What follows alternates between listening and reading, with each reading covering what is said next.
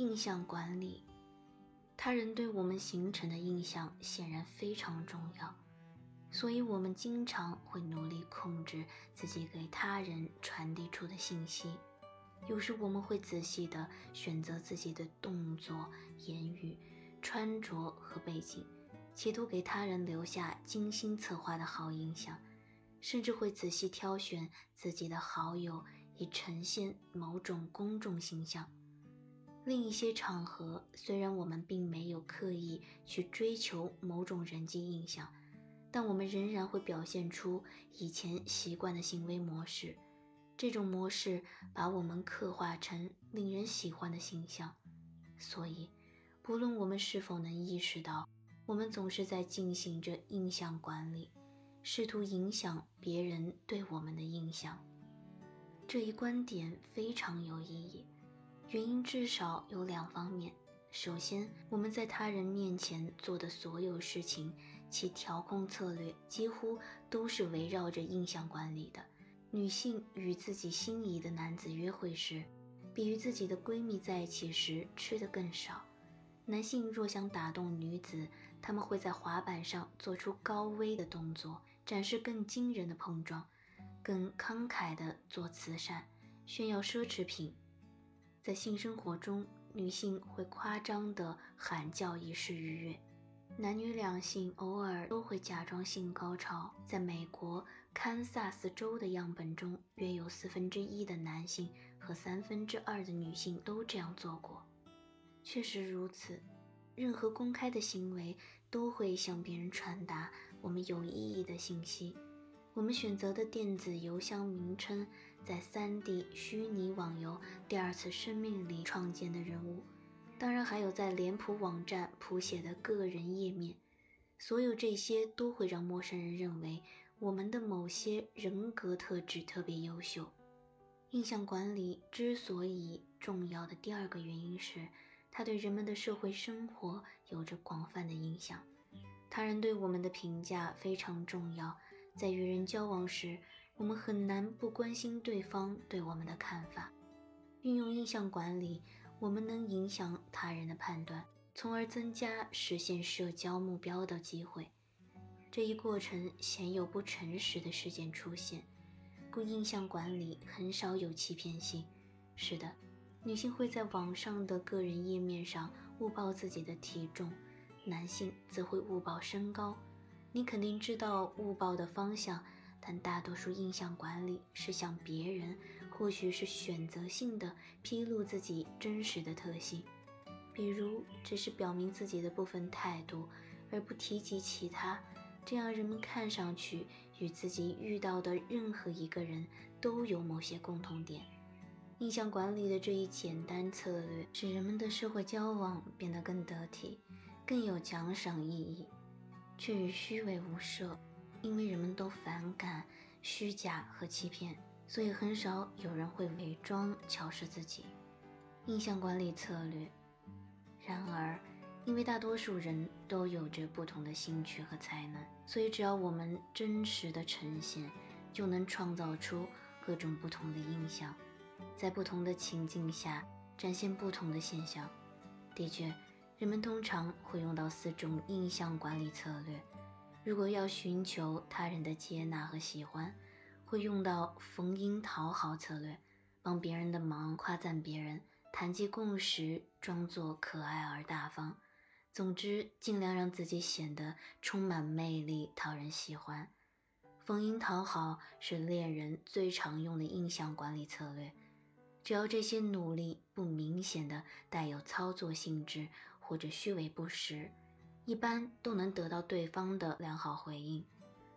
在其他场合下。如果我们期望自己的能力得到他人的认可和尊重，就会使用自我推销策略来向他人描述自己的成就，或颇具策略地公开展示自己的技能。自我推销是职场最常用的印象管理策略，但即便是在职场的背景下，如果女性表现出强烈的自我推销行为，就会有一定风险的被人认为不够淑女。然而，在求职面试中，自我推销比逢迎讨好给面试官的印象更好，而这两种策略结合使用效果最佳。逢迎讨好和自我推销都能营造讨人喜欢的社交印象，但另外两种策略则会留下令人讨厌的形象。通过恐吓，人们把自己描绘成无情、危险和凶恶的形象。以使他人顺从自己，这样的行为令人反感，会使人避而远之。不过，如果只是偶尔为之，或者对待的是儿童和无家可归的流民，恐吓或许能达到一些目的。最后，使用恳求的策略，人们看上去显得无能或体弱，以逃避责任或寻求他人的帮助和支持。人们声称。经过一天辛苦的工作，感觉太累了而不能洗碗，使用的就是恳求的策略。如果前面两个策略起了作用，大多数人会避免使用恐吓和恳求，因为我们都希望自己讨人喜欢和受人尊敬，而不是让人害怕或者要人怜悯。但几乎人人都偶尔会用到恐吓和恳求策略。如果你曾经做出姿态，让伴侣知道你对某事很生气或者伤心，以此来达到自己的目的，就分别用到了恐吓或恳求策略。亲密关系中的印象管理，亲密伴侣之间的印象管理有两个特点值得一提。首先，人们管理的印象动机存在个体差异。这种差异具有重要的影响。自我监控能力高的人善于调整自己的行为，以适应各种情境下的不同规范。他们对社会线索敏感，知道自己应该做什么。他们愿意有能力灵活地调整自己的行为，以适应当前的情境。相形之下，自我监控能力低的人不太在乎社会规范。缺少变通，应变能力差，故而所有情境下都表现出一成不变的行为，即使并不适合当前的情境，仍保持原来固定的形象。故而，自我监控能力高的人，其印象管理更为灵活多变。这些不同的印象管理风格，导致了不同的交际圈子。由于自我监控能力高的人常能快速地转变形象以面对不同的人，他们比自我监控能力低的人有着更多的朋友，但和这些朋友的共同点并不多。自我监控能力高的人身边有许多活动专家式的伙伴，他们是进行某些爱好和活动的好伙伴，如网球伴或芭蕾舞伴。但在活动之外，朋友间并不见得心头一合。高自我监控者能有技巧地尽量避开可能引发争执的话题，而专家式的朋友则能使他们真正的享受这些活动。但如果他们聚会，把所有这些朋友都请来，那么他们可能是鲜有共同点的形形色色的人。相形之下，低自我监控者必须更加费力地寻找，才能找到更为相似的同伴。如果把低自我监控的人的所有朋友聚集在一起，当然屈指可数，他们的共同点会更多。印象管理风格上的差别，随着时间流逝，似乎变得更为重要。高自我监控者第一次见到别人时，比低自我监控者体验到更为紧密的交往，他们善于找到谈话的共同点，也善于和人私聊。高超的印象管理能力似乎有助于他们与许多不同的人轻松自在的交往，但另一方面，他们在每个朋友身上花的时间较少，所以与低自我监控者相比，他们的人际关系维持的时间更短。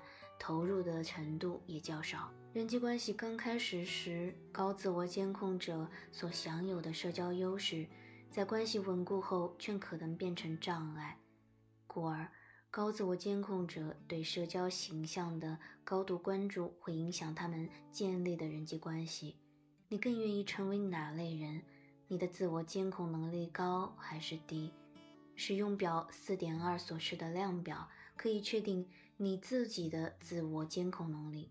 请记住，只有非常高或者非常低的得分才符合这里所描绘的情况。亲密关系中，印象管理的第二个有趣特点是，尽管我们给好友和恋人营造的印象比为熟人与陌生人营造的更为重要，但是为了维持良好的形象，我们在前者所花的心思通常不如后者。